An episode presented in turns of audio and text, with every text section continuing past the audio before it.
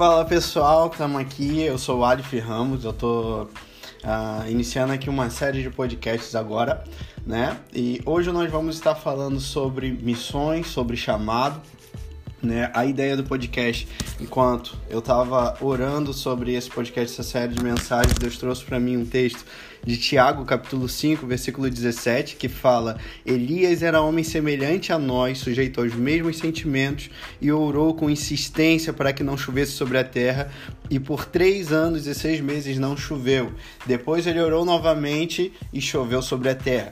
Né? Esse texto é muito interessante porque ele fala sobre um homem sujeito aos mesmos sentimentos que nós, um homem comum, normal, né? Mas que viveu coisas extraordinárias. Ele se sujeitou a Deus, ele orou com insistência e viu um sobrenatural.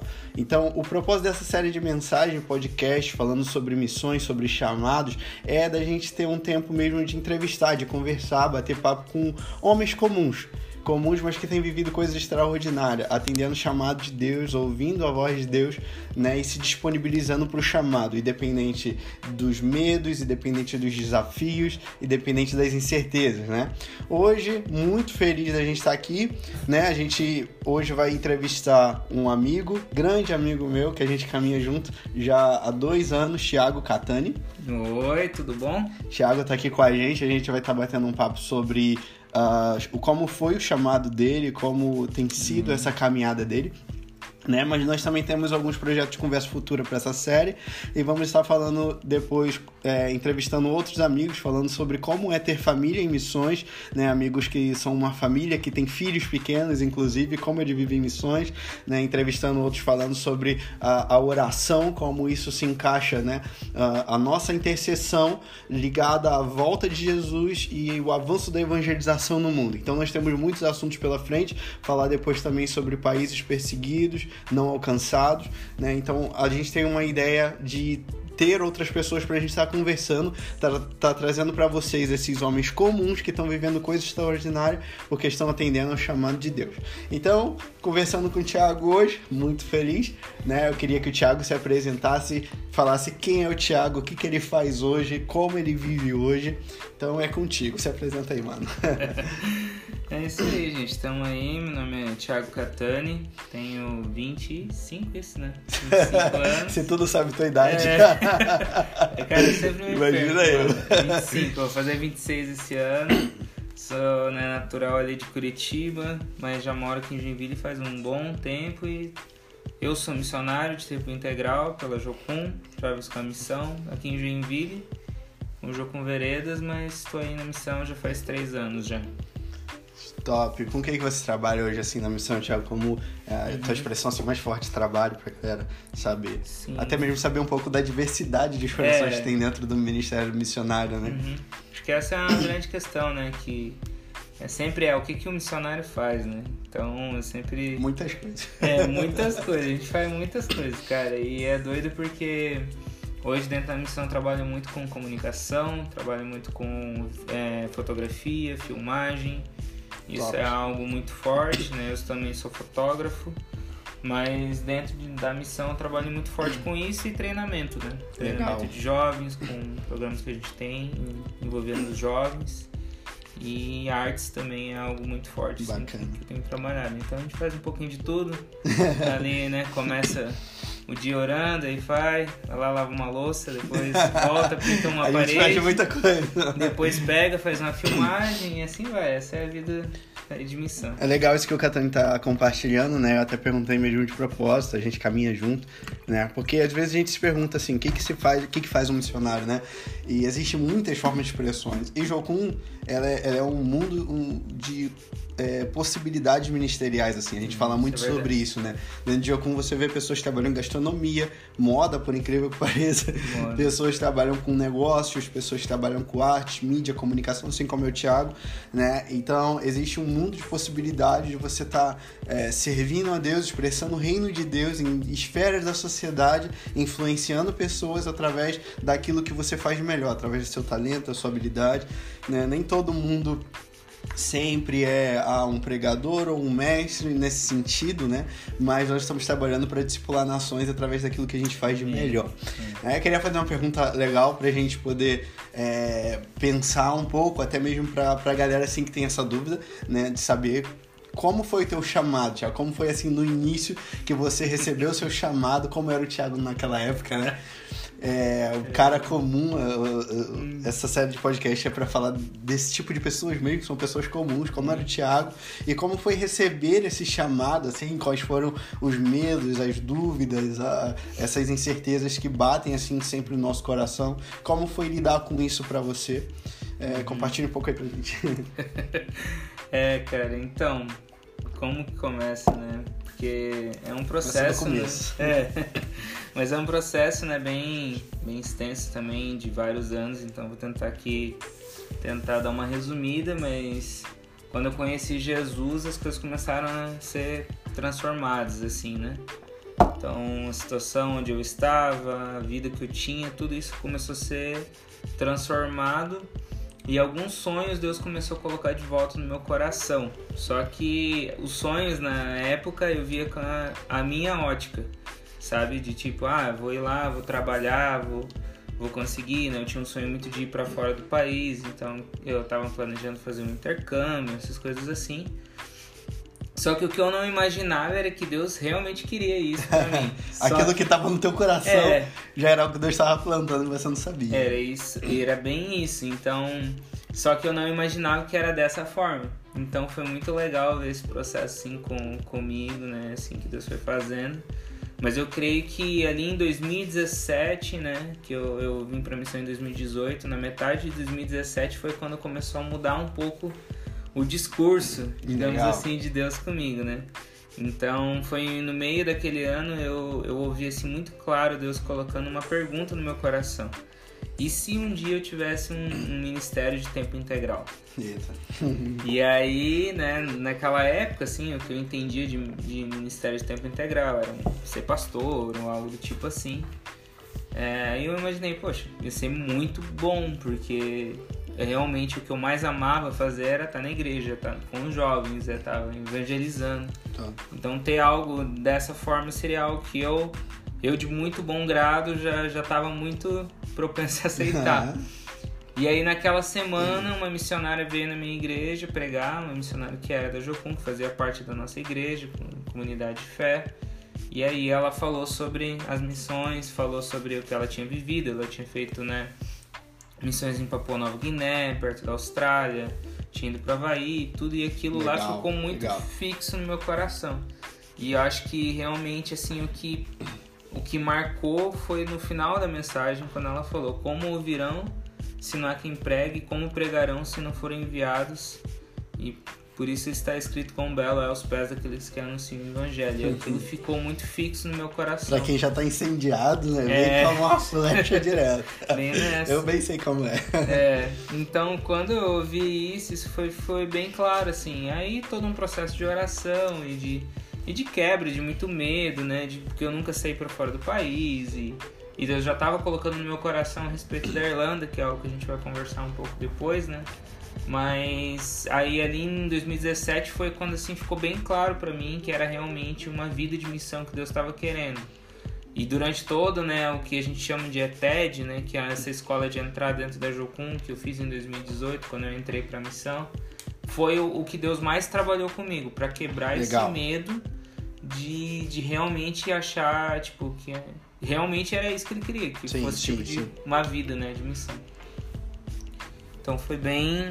Foi assim, ao longo dos anos, né? Não foi Mas do qual, nada, né? Qual foi o maior medo, assim, que tu teve que enfrentar? E teve algum momento, assim, que foi decisivo? De, uhum. cara, eu tenho convicção de que Deus está me chamando, mas eu tenho esse gigante diante de mim. Esse medo, essa essa situação específica e, cara, a, a, o momento que você teve que tomar uma decisão mesmo para romper com isso, como foi? Uhum. Se existiu e como foi? Sim, é, eu acho que o maior medo, assim, para mim, né, no começo, né, como eu já tava solteiro e tudo, então não tinha talvez tantas coisas, né, que poderia, né, é, sei lá, ser algo como que desse uma, uma pensada a mais, né?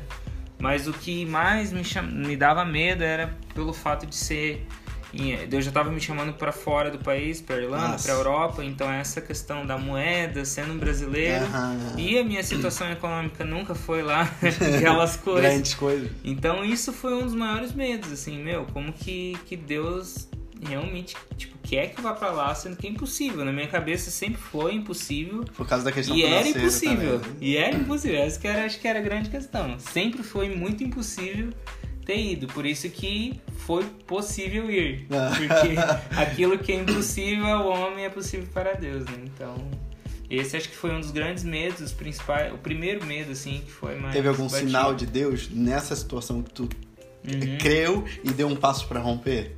Sim, o que acho que o passo que mais foi assim para romper com isso foi eu é, dar entrada no processo de, de ah, da ETED. Tu deu que, um passo de fé. Isso, é um passo de fé, porque para fazer ETED você existe uma série de de, de, de, perguntas assim que você vai responder, um formulário, uhum. preencher e tudo é um processo bem formal também em certos aspectos por causa da que envolve documentação, envolve várias coisas, né? Então eu acho que para mim um passo de fé foi realmente eu pegar esse material, sentar. Legal. E assim, era bem profundo, né? Então ele perguntava várias coisas sobre a minha vida, minha vida espiritual e tudo. Então foi algo assim bem de análise de sim, cara, eu vou enviar, vou enviar. e Deus vai vai fazer se da vontade dele, né? Então, e realmente aconteceu, né? Eles aceitaram? Eles aceitaram, eu mandei, acho que deu umas duas, três semanas, eles me retornaram falando que que tinham orado que queriam é, uma entrevista comigo. Nossa. E aí, aí foi mais um medo, né? Porque eu não tinha muito é, experiência com inglês de conversação, mas estava afim e aí né, com, conheci eles e tudo e aí tipo ali foi mais um medo rompido e logo depois eles me mandaram e-mail falando que eu tinha sido aceito. Aí foi quando a ficha caiu, né? Quando caiu assim, tipo, no, no colo, aquela assim, mano, Deus realmente quer que eu vá. Eu fui aceito. E agora? Entendeu? Passei em todo o processo de é, e agora? Tô devendo tudo. Não tenho cartão de crédito, não sei o que. Não tinha nenhuma possibilidade humana, assim, tipo. Maneiro, cara. Com as minhas forças de conseguir ir, né? Então acho que romper com esse medo de, tipo, não ter finanças ou não ter isso para poder é, cumprir aquilo que Deus estava me chamando foi, acho que, a grande questão. Assim, que, que massa, cara. E essa questão do inglês, é, hum. qual, qual, qual, era o teu nível de inglês e como foi para você é, ir com esse nível de inglês e se adaptar lá em toda situação, assistir aula, uhum. né, interagir com as pessoas, como foi esse rompimento, Sim. assim? Você já estudava inglês, né, o, como que foi a situação? É, o inglês também é muito legal nessa situação, porque como eu já tinha certeza de que Deus estava me chamando para Irlanda, era uma convicção mesmo que Deus estava colocando no meu coração. Legal. Eu, eu eu precisava aprender, né? Na época, quando Deus começou a colocar esse sonho, eu tinha aquele inglês básico que a gente tem, de Escola. skate, milkshake, essas coisas assim básicas, eu não sabia nada muito, assim. Não conseguia entender. Mas aí Deus veio muito claro e falou assim, tá, e o que, que você consegue hoje fazer a respeito do seu chamado? Então acho que isso é também muito legal deixar, legal, legal. deixar frisado, né? Porque tudo aquilo que Deus fala para nós, existe algum nível de resposta legal. no exato momento onde você está. Naquela uhum. época, para mim, no exato momento, o que Deus estava colocando era aprenda inglês. Aprenda inglês. Então, eu nunca fui em... Não é que eu nunca fui, né? Eu já fui em umas outras escolas, fazer alguns testes e mas era muito pequeno em algumas, então não prestava nada de atenção. Mas eu não frequentei escolas para para desenvolver meu inglês. Eu realmente aprendi por conta, mas eu tenho plena certeza e consciência que foi o Espírito Santo que me ajudou no processo, porque em seis meses eu já consegui tá entendendo o que outras pessoas falavam em inglês no meu Que legal, que legal. Então, quando eu fui para lá, eu já tinha um nível de inglês que eu conseguia compreender, pelo menos assim, acho que bem tranquilo, 80 a 90% do que as pessoas falavam ao meu massa, redor. Massa. Então, isso eu acho que foi bem chave também, porque eu conseguia entender o que estava acontecendo ao meu redor. Então, isso era bem chave.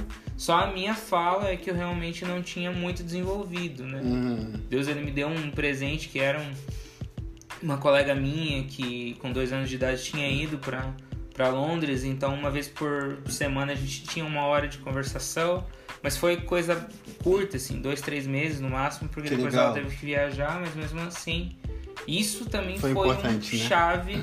É, de desenvolver a fala. É legal essa parada que tu falou, tipo assim, dessa responsabilidade que a gente tem Uhum. diante do chamado de dar passos, né? Eu tava meditando hoje nessa questão, quando a Bíblia fala de Deus sobre o provedor, né? Sempre que Deus se coloca como provedor na Bíblia, ele fala que vai mandar chuva Uhum. pra regar, né? E ter a colheita, só que ele manda chuva. É, Só- a nossa parte é plantar semente. Ele, É, vai- ele pode mandar chuva e não ter semente semeada, porque nós negligenciamos a semeadura, né? Agora, quando a gente semeia, Deus ele é o provedor, ele provê a chuva, ele provê o sol, tudo que é necessário para que a semente cresça. E é aquele processo, né? Quando a gente É. fala de, ah, você orou para que não chovesse, mas tirou a roupa da corda. é isso Né? aí. Você orou, então você faz uma oração, você tem que crer que aquilo vai acontecer e dar passos E dá de passo. fé para que aquilo realmente aconteça. Muito legal, cara, esse processo de aprendizagem, porque o teu chamado, ele foi um chamado específico para a Europa, né? Você já entendia que algo que vinha no teu coração, Deus colocando a respeito da Europa, da Irlanda e tudo mais, era, era um chamado dele realmente para você ser resposta para aquela nação. Uhum. Legal, cara, legal, muito inspirador. Eu queria que a gente conversasse um pouco, que tu contasse um pouco, já que teu chamado foi pra Europa, a tua ETED foi na Irlanda, né? Uhum. Região na Irlanda do Norte. É. Né? Eu queria que tu co- compartilhasse um pouco como foi essa experiência na Irlanda, o que que você acredita, assim, olhando hoje pra Europa. Hoje a gente tem visto uma grande migração Uhum. de missionários pra Europa, né? Qual é o maior desafio, assim, de evangelização na Europa? É, uma coisa que eu achei, assim, um pouco engraçada e até, assim, me deixa muito feliz, mas ao mesmo tempo eu olho e falo, cara, olha a situação. É ver a quantidade de pessoas, até mesmo da África, que foi muito evangelizada É. pela Europa, apesar de nós também ter sido, ter sido Sim, sim. termos sido evangelizados pela Europa, indo pra Europa como missionários para evangelizar eles. É Deus, Isso né? traz uma lição muito grande pra gente, enfim. Mas eu queria, tipo assim, ouvir de você que teve essa experiência lá e que acompanha mais de perto, assim, qual é o maior desafio na evangelização da Europa, especificamente na região ali da Irlanda, Reino Unido, enfim. Uhum. É, é, a gente acho que tá muito no imaginário, principalmente da igreja brasileira, assim, né? Missões é, na África, Ah, né? Essas coisas, né? Mas, Exatamente, é isso que é a controvérsia que eu acho engraçado. Que é já fica engraçado. saindo pra evangelizar a Europa. E aí, quando você chega na Irlanda, lá na base onde eu fiz, tinha muito sul-africano. É muito louco isso, né? Porque, tipo, você acha que é que o único, pelo menos no imaginário, né? É o único lugar que realmente precisa de Deus, é a África. E óbvio, né, que a gente fica deixar muito claro, realmente existe uma grande necessidade Sim, sim, na sim. África, principalmente ao norte da África, que é um lugar que tem muito Sim. pouco é, presença da igreja.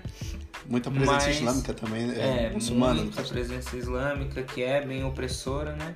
Porém, a Europa hoje é um grande alvo de missões no coração de Deus, Sim, sabe? sim. Porque, cara, é um lugar onde foi o berço do, né, do evangelho, Sim, sim. é um berço do cristianismo e, e hoje não, não tem mais aquela expressão que era de antes. Sim. Pra não dizer que tá zero, quase zero na, em sua expressão na sociedade, praticamente zero.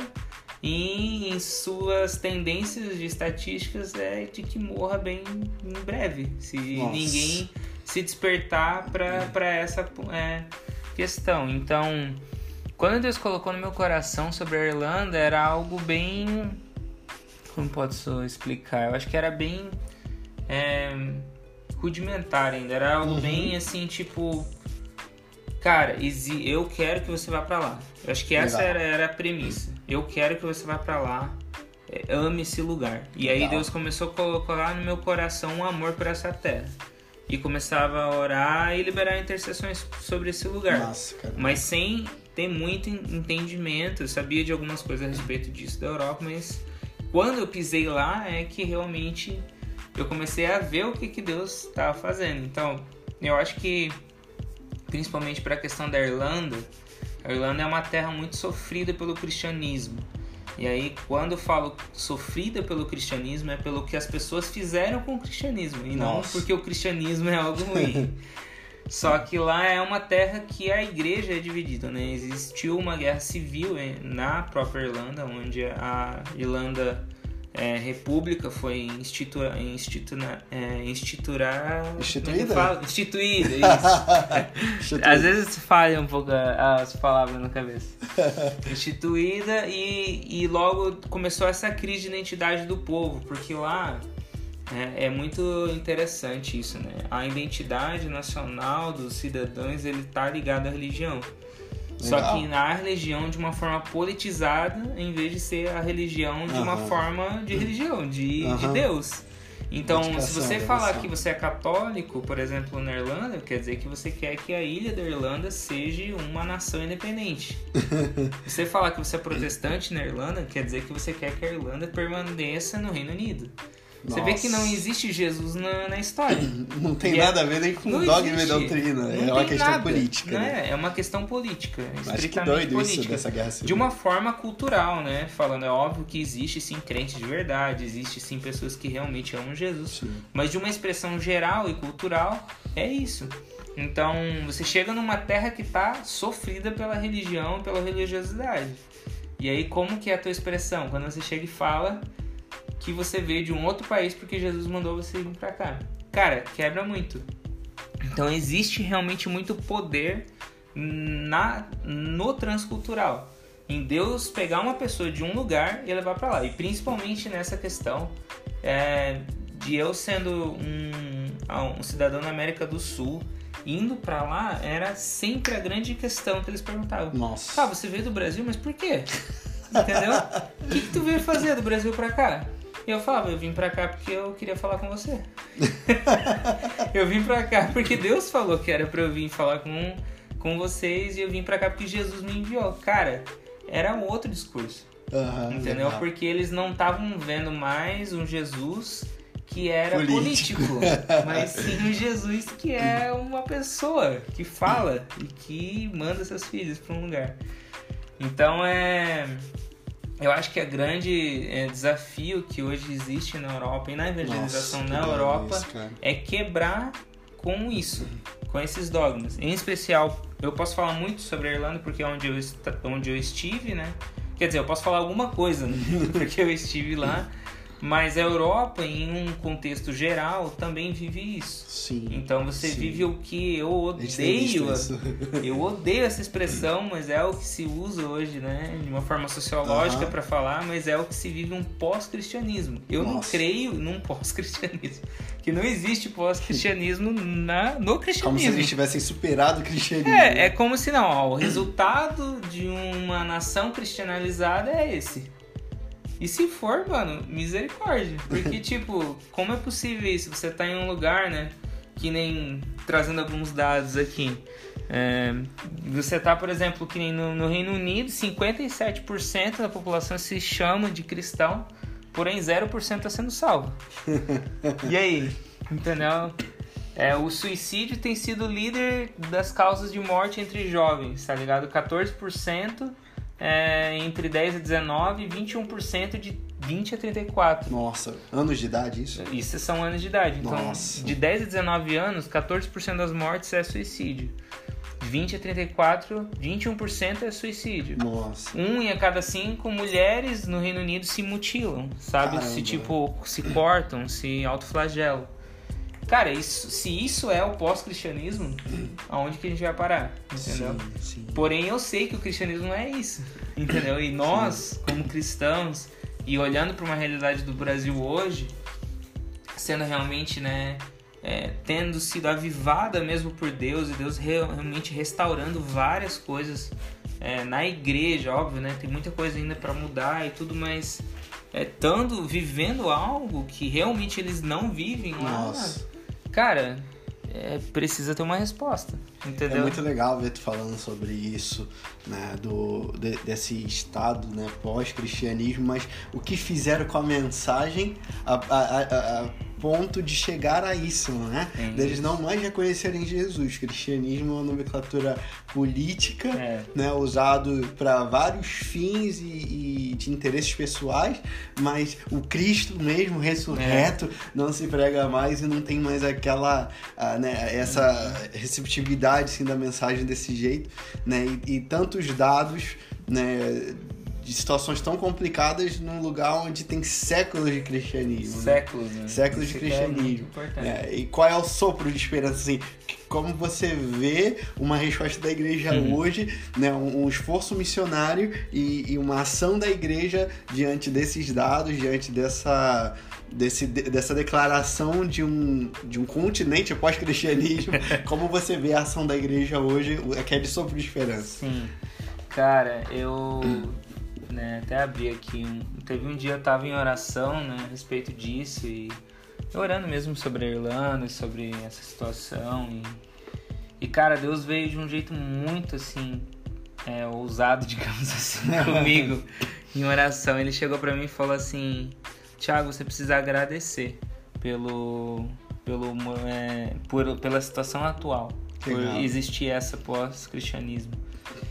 E aí eu falei assim, mas senhor, como é que eu vou agradecer algo que, tipo, é totalmente Doido. o oposto? Uhum. E aí Deus foi muito claro, ele falou assim, olha, porque na ausência de pessoas que realmente, ou né, por causa que hoje a grande questão ali na Europa é como o relativismo ele tem reinado, né? Sim. Como realmente um, Essas agendas ideológicas também. todas essas agendas, então é, tudo é relativo, nada é nada, entendeu? Então tá todo mundo confuso e perdido e por isso que você vê as taxas de suicídio só aumentando nos países mais ricos da Europa. né? Legal.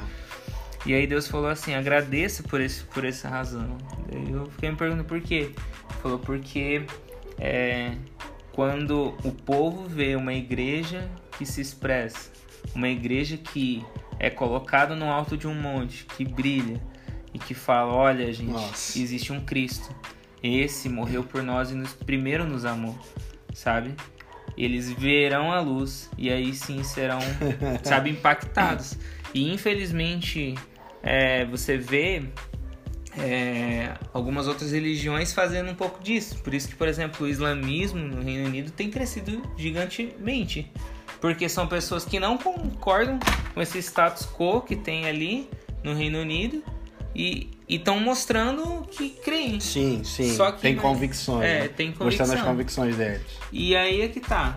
Imagina nós que realmente, tipo, sabe, conhecemos a Deus.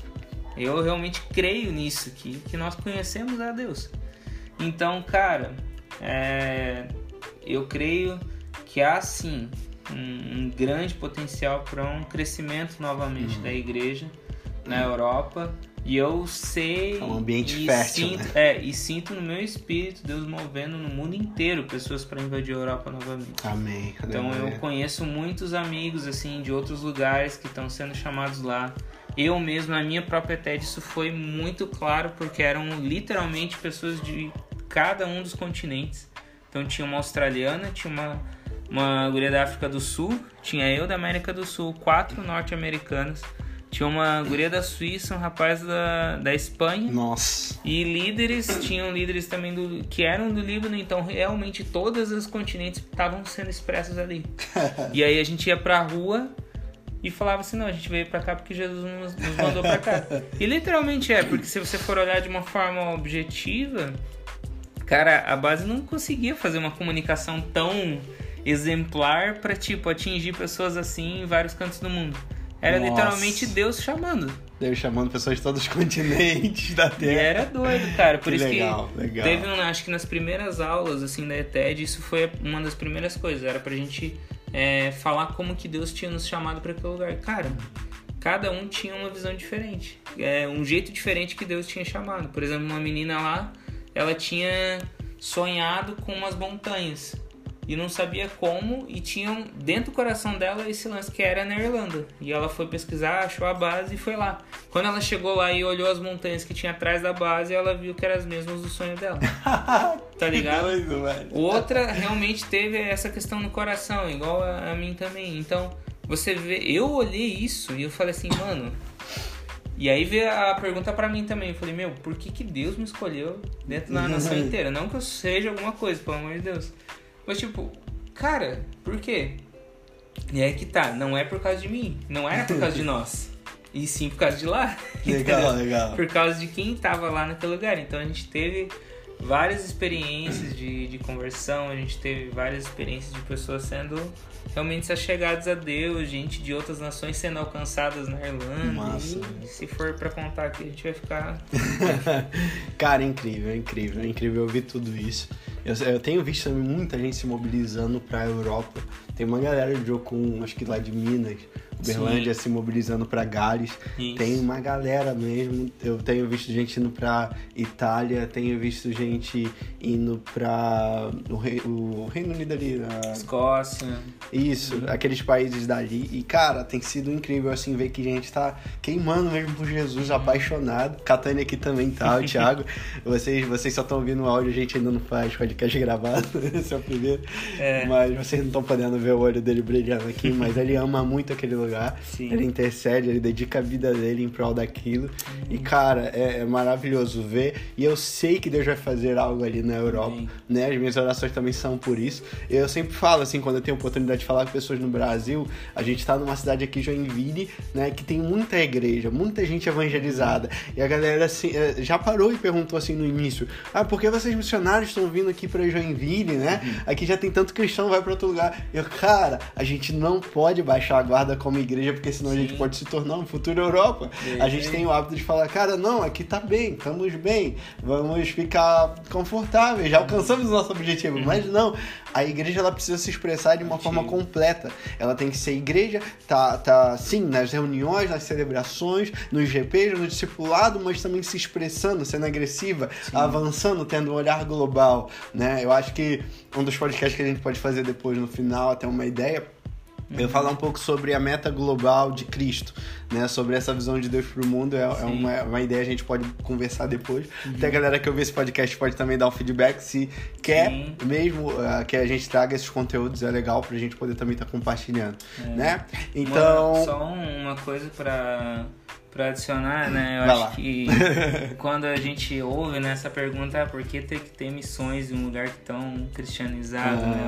Ou, ou não cristianizado, mas tipo, com tanta, com tanta gente da igreja, né? E é que tá, é por causa disso. Sim. Porque tem muita gente aqui, entendeu? Isso, isso. E essas Essa pessoas que é precisam questão. se espalhar. se espalhar, elas precisam entender que, que é muito além das suas próprias cidades. Sim, é claro, sim. existe sim a cidade, a gente tem que se engajar. Mas você vê isso, por exemplo, no movimento dos moravianos, daqueles que, que Legal. foi, para mim, é uma grande inspiração com o movimento missionário. Já deixo até a dica aí para quem quiser pesquisar mais sobre missões. Mas eram os caras que estavam em oração lá na Morávia, na Germânia, e, e tava lá e aí Deus começou a tocar em seus corações, eles começaram a ouvir o coração de Deus, sentir o que Deus sente por aqueles povos, começaram a evangelizar até que chegou um momento que eles falaram, cara, a gente tem a convicção que Deus está nos chamando para tal lugar. E começaram Legal, aí, legal. aí se venderam como escravos para evangelizar, sabendo que nunca mais vão voltar. então eu creio né, que É top. É a igreja de Jesus, é uma igreja que ouve a voz do seu pastor. Que- qual é o recado, né, pra gente ir pra conclusão, qual é o recado que você gostaria de deixar pros jovens, né? Que eles, tipo assim, estão queimando por Jesus, mas também sentem que, cara, eles querem se expressar de uma forma, assim, mais ativa, mais agressiva, mesmo que seja nas suas cidades, na sua escola, né? Mas também dar uma resposta, talvez, pra uma nação específica. Qual o recado, assim, que você tem pra deixar pra esses jovens?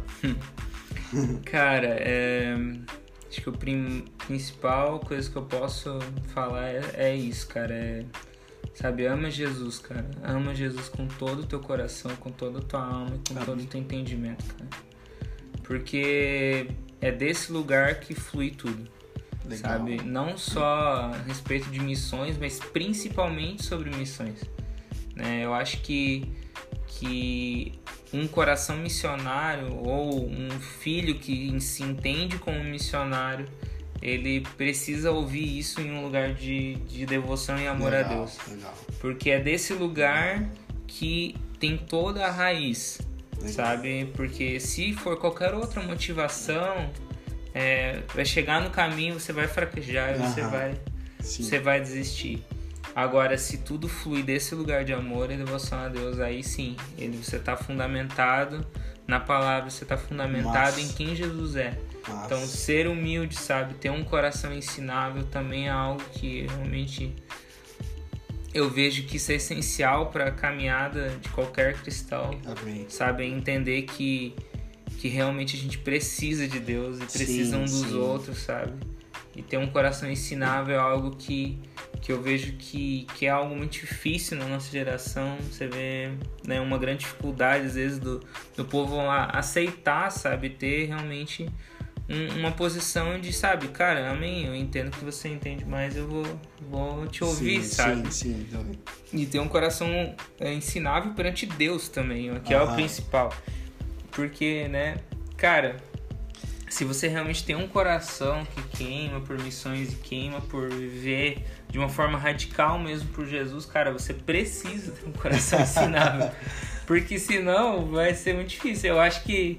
é, eu lembro muito de um- uma cena que tem do The Chosen, né? Que é aquela série de Aham.